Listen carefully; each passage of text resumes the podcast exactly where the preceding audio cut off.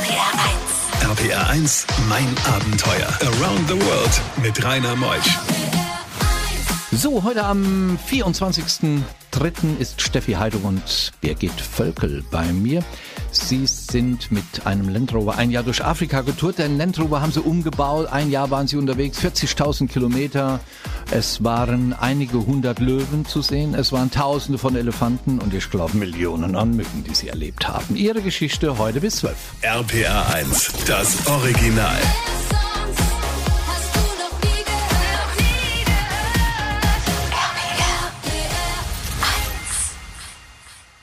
RPR 1, mein Abenteuer mit Rainer Meutsch. Fangen wir mal mit Birgit an.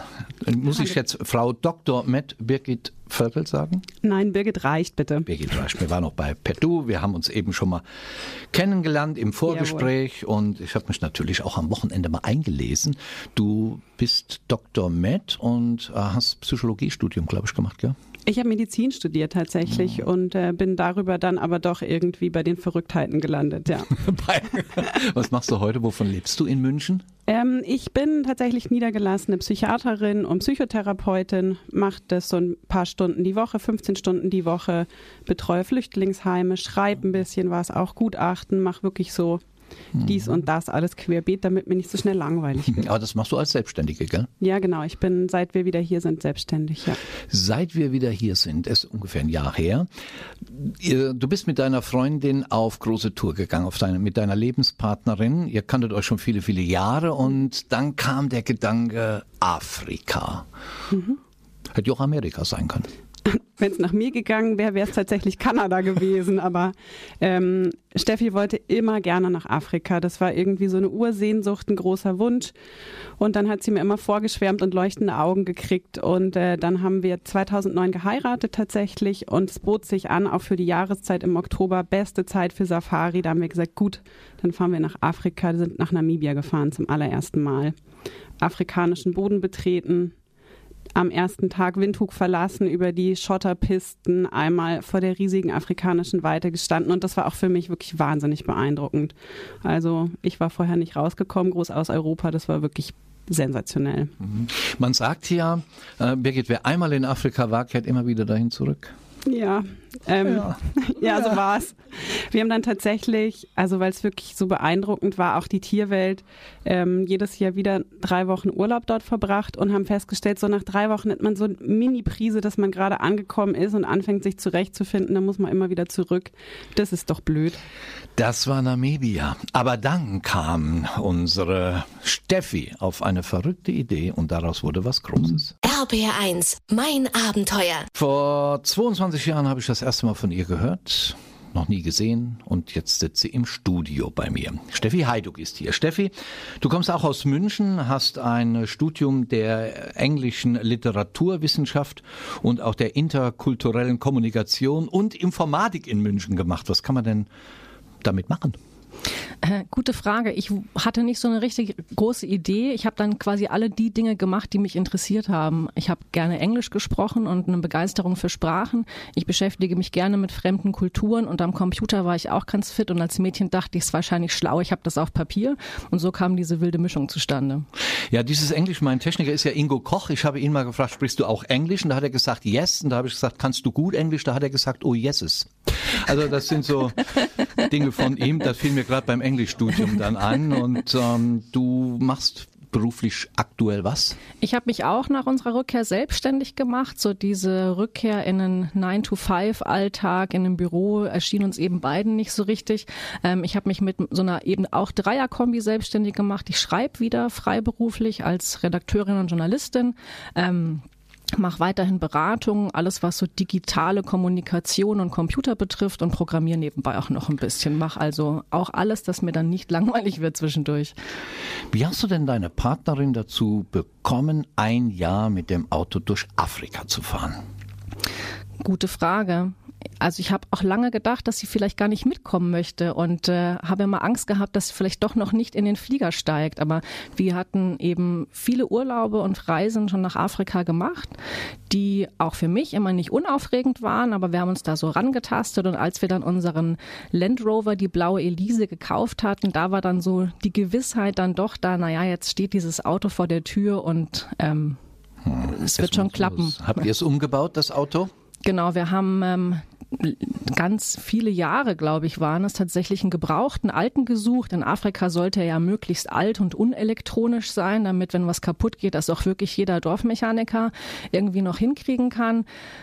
War ein blöder Zeitraum, hat ewig gedauert, einen zu finden. Letzten Endes haben wir uns für einen neuen entsche entscheiden müssen, was aber auch schön war, weil wir ihn genau so umgebaut haben, wie wir das wollten.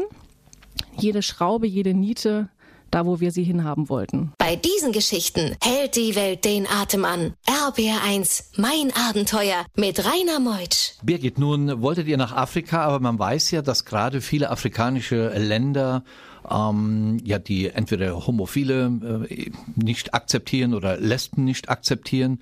Nun steht ihr beide ja zu eurer Partnerschaft. Habt ihr danach auch eure Länder ausgesucht? Oder seid ihr unbefangen losgefahren? Also ehrlicherweise sind wir ziemlich unbefangen losgefahren. Ich fand, das war auch genau richtig so.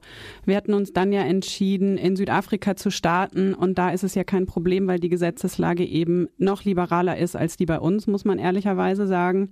Ähm, und wir haben uns da überhaupt keine Gedanken gemacht, auch auf dem Weg hoch Namibia und Botswana überhaupt noch nicht. Und dann eigentlich erst ab Sambia uns angefangen, mit dem Thema wirklich zu beschäftigen. Und ich muss sagen, ich bin froh, dass wir da vorher uns nicht so viele Gedanken gemacht haben, weil es ging letztlich viel besser, als wir gedacht haben. Weil in manchen Ländern soll es noch angeblich die Todesstrafe geben oder man will sie wieder einführen. Da hat man ja erstmal ein beklemmendes Gefühl. Aber ihr seid ganz unbefangen rangegangen und das war auch gut so. Du hast mir auch im Vorgespräch gesagt, ihr seid nicht einmal irgendwo behindert worden. Nee, genau. Also wir haben auch nirgends schlechte Erfahrungen gemacht, wobei das eben relativ organisch lief, dass uns alle sowieso für Schwestern gehalten haben. Mhm. Gemeinerweise mich immer automatisch für die Ältere und einmal sogar für Steffis Mutter. Da war ich dann doch ein bisschen betroffen. Was? Ja. Ihr seid fast gleich alt, gell, ja, oder? Ist ja Radio, man kann uns jetzt nicht sehen aber da war ich doch ein bisschen betroffen. Wir können ja ein ähm, Bild mal ins Internet noch genau. reinstellen von euch. Ähm, aber tatsächlich, ja, aber Uganda war tatsächlich das einzige Land, weil wir diese Geschichte im Kopf hatten und wussten, dass da immer diskutiert wird mit der Todesstrafe. Ähm, das war das einzige Land, wo wir uns irgendwie bedrückt gefühlt haben. Da kamen ein paar andere Sachen noch dazu, dass wir auch gerade so einen Reiseknick hatten. Ähm, das war das einzige Land, wo wir uns wirklich irgendwie unsicher gefühlt haben und relativ zügig einfach wieder durchgereist sind, muss man sagen. Das Ziel eurer Reise, war das mehr Natur oder waren es die Tiere, die im Vordergrund standen? Ähm, eigentlich gab es, ich, ich glaube, es gab gar kein richtiges Ziel. Die Natur ist beeindruckend ohne Frage. Ich finde die Menschen in Afrika aber nicht weniger beeindruckend. Einfach zu sehen, wie die dort ihr Leben meistern, war mindestens genauso bereichernd. Und ich glaube, diese Mischung hat es ausgemacht zwischen Natur und Großstadt auch mal. RPR1, mein Abenteuer Around the World. Die packendsten Stories von fünf Kontinenten. Birgit Völkel ist am Mikrofon. Sie kommt aus München, ist Dr. Met und irgendwann blieb in der Serengeti der Schlüssel im Auto liegen und ihr hattet den Ersatzschlüssel nicht bei. Das sind auch wunderbare Erlebnisse, wenn man da in der Serengeti steht, wo es die Löwen gibt, wo es die Elefanten gibt, die CC-Fliege sowieso. Dann steht man da und dann das Interessante war, das war tatsächlich für mich ein ganz großer Schlüsselmoment auf dieser Reise, weil ich die Tür zugeworfen habe und in dem Moment wusste, au Backe, der Schlüssel ist drin, das ist nicht gut. Und es war der erste Moment auf dieser Reise, wo mir trotzdem völlig klar war, das Problem ist lösbar. Ich weiß noch nicht wie, aber ich weiß, ich komme in diesen Wagen wieder rein. Und letztendlich war es dann auch so, natürlich, wie es dann immer ist, sind gleich die ganzen Ranger auf uns zugerannt gekommen und haben tatkräftig mit angepackt. Irgendwann haben wir einen gefunden, der bereitwillig die Fenster aufgebrochen hat und weil er gerade so im Schwung war, hat er alle, hat er gleich drei aufgebrochen. Wie die Fenster aufgebrochen? Also die kleine Klickverriegelung. Ja. Das sind ja hinten so Schiebefenster wie im VW-Bus und diesen Klick hat er weggeklopft und dann war er im Schwung und dann hat er klock, klock, klock drei Fenster kaputt gemacht, aber ein guter Lauf. Guter Lauf und am Rest der Reise habe ich mir keine Sorgen mehr um den Schlüssel gemacht, weil der Wagen war ja offen. Wir konnten also problemlos jedes Mal rein ins Auto. Und hattest du keine Angst, dass da diese Mücken eben, und deren gibt's ja manchmal wirklich millionenfach, alle reinströmen und euch zerstechen? Na gut, die Fenster waren ja Gott sei Dank weiter zu. Man konnte sie nur von außen eben aufschieben. So ja, das schaffen die Mücken nicht. Nee, das schaffen sie nicht. Aber die Affen, die haben euch bestohlen. Mich vor allem. Ich bin da etwas langsam und träge gewesen und habe immer gedacht, nein, nein, der guckt jetzt nur so, aber da passiert nichts. Aber ich habe mir tatsächlich dreimal Essen direkt aus der Hand stehlen lassen. Ja, Steffi war da etwas patenter. Wie aus der Hand? Kamen die angesprungen? Die kamen aus, angesprungen und haben mir die Avocado aus der Hand weggenommen. Genauso habe ich auch geschaut, kann man jetzt leider auch wieder nicht sehen. Wie ich meinen Mund jetzt öffne. Ja, genau. Weil ich nämlich noch dachte, das macht er nicht, aber es hat er sehr wohl gemacht. Ja. Und an diesem einen Campingplatz führte das dazu, dass wir nur noch im Auto gegessen haben, weil die Affen unerträglich waren die saßen auf der Windschutzscheibe und haben reingegeifert, wenn wir drinnen gegessen haben. Das war fürchterlich. Windschutzscheibe. Mhm. Mhm. Einfach mal die Scheibenwischer anmachen. Ja. RPR 1. RPR 1, mein Abenteuer. Around the World mit Rainer Meusch. Heute Morgen zu Gast in Mein Abenteuer zwei unglaublich sympathische Frauen, Birgit Völkel und Steffi Heiduck, sind angereist. Die eine ist in der Psychiatrie tätig, auch als Arzt, die andere Journalistin und beide sind ein Jahr lang mit einem Land Rover, den sie umgebaut haben, durch Afrika gereist. Die beiden haben tolle Erlebnisse mitgebracht. Klar, wer 40.000 Kilometer reist, der hat eine Menge zu erzählen und das heute noch bis 12. RPR 1, das Original.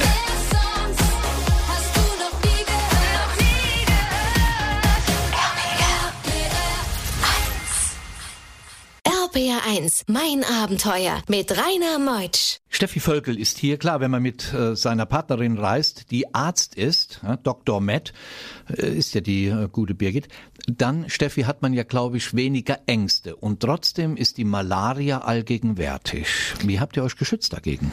Darüber haben wir sehr, sehr lange diskutiert. Vor allem eben, weil Birgit Ärztin ist, haben wir das rauf und runter diskutiert, ob wir uns jetzt irgendwie schützen müssten oder nicht. Und ähm, haben uns natürlich auch beraten lassen ähm, und haben uns dann aber tatsächlich dafür entschieden, das nur auf Stand, alles nur auf Standby mitzunehmen und keine Malaria-Prophylaxe zu nehmen die Birgit ist immer sehr vorsichtig, wenn es um unsere Gesundheit geht. Zur Tollwutimpfung wurde ich auch gezwungen, obwohl ich das nicht wollte. Aber ähm, genau bei Malaria waren wir einfach vorsichtig, haben uns die beste Prophylaxe war, sich nicht stechen zu lassen und das ist auch alles gut gegangen. Ihr habt euch aber geschützt abends mit langärmlich? Genau, wir haben langärmliche Sachen angehabt. Wir haben wahnsinnig viel Mückenspray verbraucht. Ich glaube 45 Dosen in dem Jahr. Es gibt da so ein ganz tolles in Südafrika. No Bite? Äh, das interessiert den afrikanischen Malaria-Moskito leider herzlich wenig, dieses No Bite. Die haben uns da durchgebissen. Wir sind dann auf das südafrikanische schöne Peaceful Sleep zurück. Peaceful ähm, Sleep? Peaceful Sleep heißt das. Ein ganz, ja. Und dann ähm, weiter im östlichen Afrika sind wir auf eine Mischung, kleiner Geheimtipp von einem Safari-Guide eine Mischung aus einem Haushaltsputzmittel mit Wasser und Zitronensaft verdünnt. Das hat vor allem gegen die CC-Mücken sehr gut geholfen. Mhm, das riecht doch gut, dann findet man keinen Partner da unten, wenn man das mal angenommen hat dort. Und Richtig. dann, Ja. der, ein Highlight war, glaube ich, noch in der Serengeti, ähm, ja, der Besuch und das Sehen der großen letzten Herde. Ja. Über eine Million Knus machen sich auf den Weg. Ihr wart da? Richtig, die große Migration. Wir hatten, ich hatte nicht gewagt, es zu planen, weil ich immer Angst hatte, dass es dann nicht klappt. Und wir haben uns quasi so rangeschlichen an Tansania und die Serengeti, um dann am Kilimanjaro, witzigerweise diese Gnu-Herde hat ja einen Twitter-Kanal, auf dem man sehr genau verfolgen kann heutzutage, wo diese Herde gerade ist. Das macht der Führer von äh, den Knus selbst, glaube ich. Der programmiert das. Ja, genau. Und äh, wir stellten also fest, die Gnu-Herde fängt gerade an, den Mara-Fluss zu überqueren. Und dann haben wir Gas gegeben und sind in drei Tagen da hochgebrettert und haben es tatsächlich zur großen Migration geschafft. Ein Wow-Effekt. Ich habe beim ersten, beim ersten Herdencrossing sind mir die Tränen gel gelaufen, weil ich es so berührend fand. RBR1, mein Abenteuer. Diese beiden Mädels heute Morgen, was haben sie nicht alles erlebt? Sie sind, darf man glaube ich sagen, der 40 Jahre alt, steht ja hier eh in meinem Steckbrief, sonst hätten sie es mir nicht hingeschrieben. Dann darf ich das natürlich auch sagen. Ihr seht aber aus wie 30. Und Danke. ihr seid jetzt in Afrika. Die Gesundheit hatten wir die Nationalparks und da sieht man natürlich, äh, Steffi, die Big Five. Ihr habt sie zu hundertfach erlebt. Richtig. Ja, Safari, auf Safari zu fahren ist ja vor allem meine große Leidenschaft. Ich gehe gern auf Spurensuche und wir fahren auch immer gerne selber durch die Parks, anstatt uns mitnehmen zu lassen. Ähm, ich habe da die größte Freude dran, stundenlang irgendwelchen Spuren hinterher zu pirschen. Und ja, wir hatten wirklich großes, großes Glück und haben alles miterleben dürfen live und hatten natürlich auch wahnsinnig viel Zeit mit den Tieren. Wir haben dann quasi auf den allerletzten Drücker im South Luangwa National Park eine, ein kleines Rudel ähm, Wildhunde entdeckt, Wild Dogs oder ich glaube, wie heißen sie, Cape Hunting Dogs nennt man sie, glaube ich auch. Nach denen habe ich lange, lange gesucht und sie nie gefunden und äh, da sind wir dann gleich drei Stunden stehen geblieben und haben das Rudel den ganzen Nachmittag begleitet. Das war sehr, sehr schön. Ihr habt ja oft wild gecampt, kommen wir gleich nochmal drauf zu. Ihr habt ja in eurem Land Rover geschlafen mhm. und kamt auch in Elefantenherden, in Elefantenrudel hinein. Das ist doch ein beklemmendes Gefühl, so gigantische Tiere, tonnenschwer vor sich zu sehen unfassbar. Also wir fanden sie immer sehr beeindruckend und haben uns immer sehr gefreut, Elefanten beim Wasserloch beobachten zu können. Aber als wir dann angefangen haben, quasi unter ihnen zu, und mit ihnen sozusagen das, den Lebensraum teilen zu müssen, haben wir mit jedem Tag mehr Respekt bekommen. Elefanten sind unumstritten die, die Chefs in der, in der Wüste, äh, die, in der Kalahari und in, in jedem Nationalpark. Ähm, und wenn dann so ein tonnenschwerer Koloss einen Meter an sich an unserem Land Rover vorbeischiebt und dann der Magen grummelt, ähm, dann saßen wir eigentlich ziemlich zu Salzsäulen erstarrt in unserem Landy und haben gehofft, dass er äh, uns nicht umwirft und wir kein Essen irgendwo offen liegen haben. Wenn ich jetzt fragen würde, ihr habt über 80 Nationalparks gesehen. Welcher war der schönste? Könntest du eine Antwort darauf geben? Schwierig, aber ich glaube zum Schluss, der South Luangwa in Sambia ist doch eines unserer Highlights neben der Serengeti. Bei diesen Geschichten hält die Welt den Atem an. RBR1, mein Abenteuer mit Rainer Meutsch. Birgit, ihr wart auch in Ruanda. In Ruanda, äh, da stehen die Männer nicht zu ihrer Homosexualität. Es wird alles ziemlich viel unterdrückt, wie ja vieles dort unterdrückt wird. Man steht nicht dazu. Ihr beide lebt eine gleichgeschlechtliche Ehe. Seid ihr verheiratet? Ja, wir sind verheiratet. Seit 2009, gell? Ja, genau. Hast du eben mal genau, genau. erwähnt. Wie hast du Ruanda erlebt? Ähm, Ruanda war ja vor allem für uns interessant, doch auch mit der Geschichte, mit diesem Genozid Anfang der 90er. Deswegen wollten wir Ruanda auch unbedingt besuchen. Im Kontrast zu den anderen Ländern ist es ja ein sehr kleines Land, wahnsinnig dicht besiedelt. Man hat also wirklich kein bisschen, kein Quadratmeter Platz für sich ganz alleine.